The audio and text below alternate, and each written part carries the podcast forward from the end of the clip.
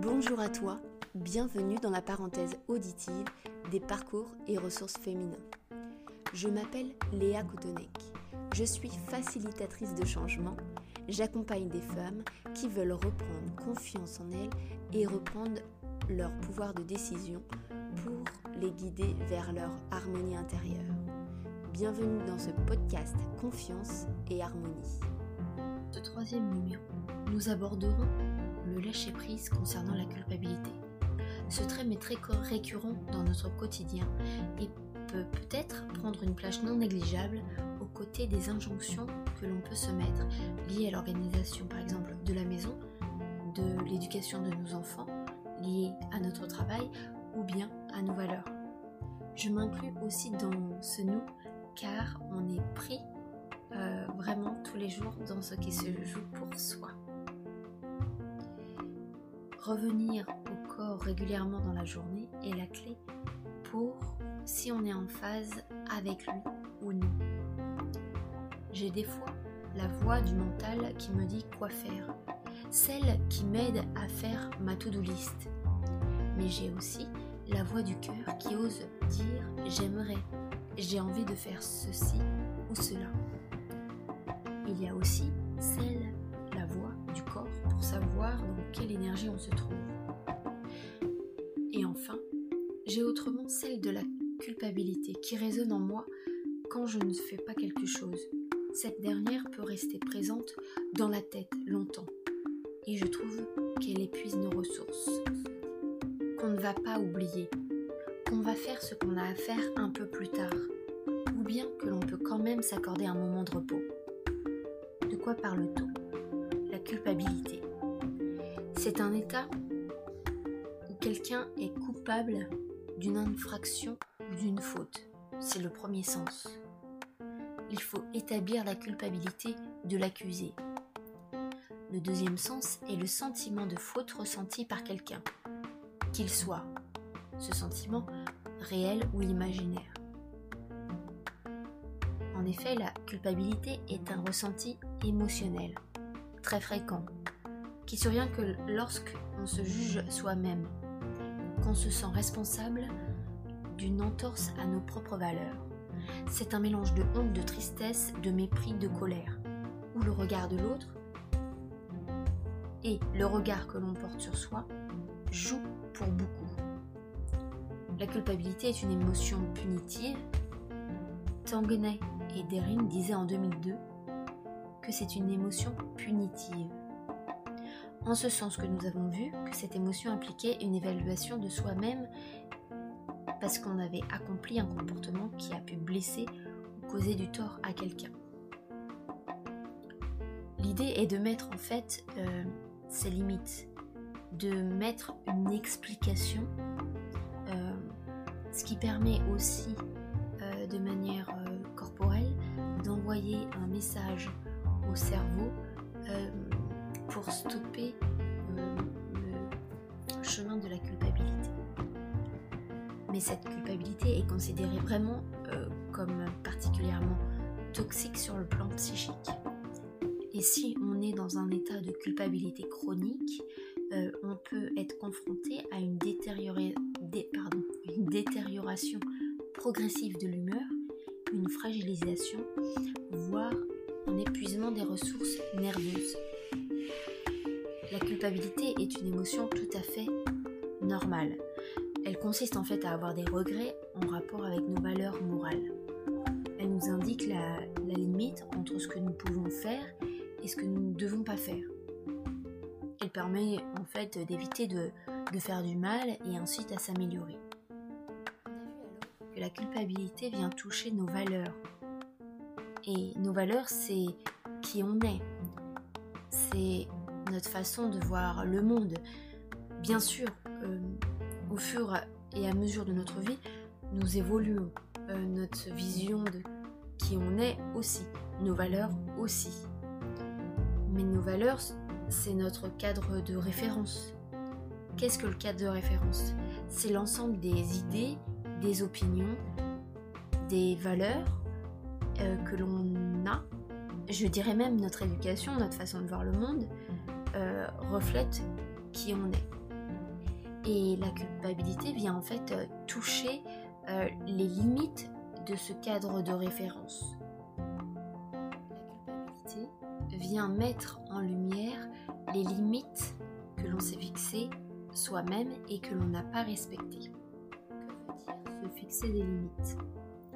En fait, c'est faire connaître aux gens nos besoins et nos envies, même s'ils peuvent être différents de ceux des autres. Cela consiste à exprimer ce que l'on est, ce que l'on veut, mais aussi ce que nous ne voulons pas. Je ne dis pas qu'il faut ignorer les besoins et désirs des autres.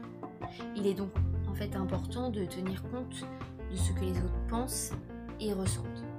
Se fixer des limites, c'est établir les frontières qui ne doivent pas être franchies euh, ni par nous-mêmes.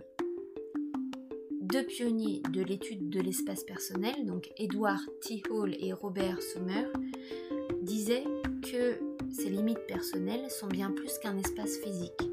C'est un endroit où nous nous sentons protégés mentalement, physiquement et émotionnellement. Il s'agit d'un refuge où personne ne peut nous contrarier avec ses commentaires ou à travers son comportement. Bien évidemment, on voit bien que dans la vie quotidienne, il est vraiment très courant de contourner ces frontières. En effet, très souvent, nous sommes obligés euh, par, euh, par des moyens, on va dire, récurrents et fermes, de signaler nos, limites car elles sont très souvent franchies. Donc, c'est pour ça qu'il est très important euh, de les fixer et de les exprimer aussi souvent que nécessaire. Autre concept que j'aimerais voir avec vous.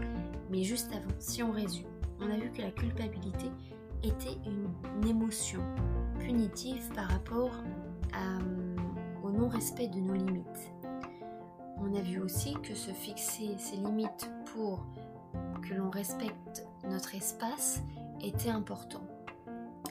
Le concept que je voulais voir avec vous est celui de la congruence de Carl Rogers. Il parle de congruence. Qu'est-ce que c'est? C'est l'alignement entre la cohérence, enfin l'alignement et la cohérence entre nos pensées, nos ressentis, nos paroles et nos actions. Carl Rogers, être congruent signifie que l'on arrive à faire coïncider la conscience que l'on a pour soi-même avec la réalité de notre expérience vécue. La congruence est en fait simple à résumer, c'est en fait être aligné avec, euh, les différents domaines de sa vie, se sentir en harmonie, en cohérence avec les différents domaines de sa vie suis d'accord qu'il est beaucoup euh, moins simple de l'appliquer. Donc si on en revient à notre sujet de départ, c'est-à-dire le lâcher-prise concernant la, la culpabilité, que faire? En premier lieu, je dirais respirer. C'est toujours aussi évident, mais vraiment à appliquer. Prenez ce temps de respiration. Je dirais, je vous inviterai à prendre un temps pour s'organiser, c'est-à-dire prioriser le plus urgent. Puis, se laisser le temps nécessaire pour faire les choses. Je vous proposerai ensuite d'organiser votre temps en blocs d'heures, en blocs de temps, et de le couper de transition. Par exemple, vous êtes concentré sur votre administratif. Vous souhaitez le clore en 25 minutes. Vous vous concentrez sur ces 25 minutes de travail. Une fois ces 25 minutes passées, vous enchaînez sur une transition. Par exemple, le fait de vider votre lave-vaisselle ou d'aller chercher votre bois dehors. Cela vous permet d'être efficace, concentré jusqu'au bout sur quelque chose, puis de faire une transition entre deux blocs de travail en effectuant une tâche. Un économiste suédois en 1951 disait que tout travail interrompu sera moins efficace et prendra plus de temps que s'il était effectué de façon continue. Il y a une autre euh, loi, la loi de Laborie, qui dit que de commencer par le plus contraignant nous permet après de se concentrer sur ce que l'on aime faire. Si on résume, respirez, organisez-vous, priorisez le plus urgent, laissez-vous du temps pour faire les choses. Sur une tâche bien précise pendant environ 25 minutes. Faites une transition ou prenez le temps d'une distraction pour vous reconcentrer ensuite sur une durée de 25 minutes. C'est un exemple. Commencez par le plus contraignant pour ensuite faire ce que vous aimez le plus. Et je dirais enfin, laissez-vous de la flexibilité, de la liberté dans ce que vous planifiez.